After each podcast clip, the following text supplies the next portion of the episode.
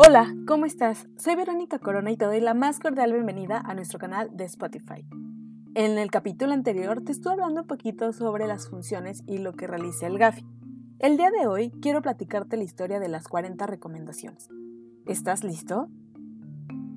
En abril de 1990, el GAFI dio a conocer sus estándares internacionales sobre la lucha contra el lavado de activos, 40 recomendaciones, que tenían por objeto proporcionar un plan de acción necesario para la lucha contra el lavado de dinero y el financiamiento al terrorismo y la proliferación.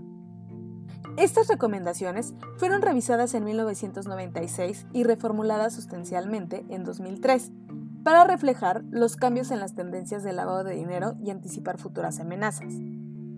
En el año 2001 emitió las ocho recomendaciones especiales sobre el financiamiento del terrorismo que fueron contempladas en octubre del 2004 con la emisión de la novena recomendación especial referida al movimiento transfronterizo de efectivo.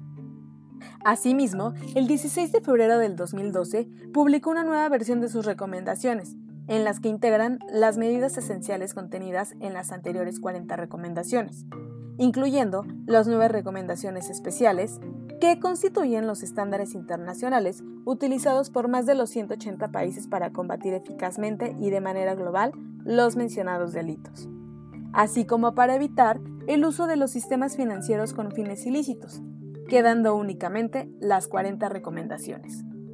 ¿Quieres aprender más y conocer más del tema? No te pierdas nuestras próximas cápsulas.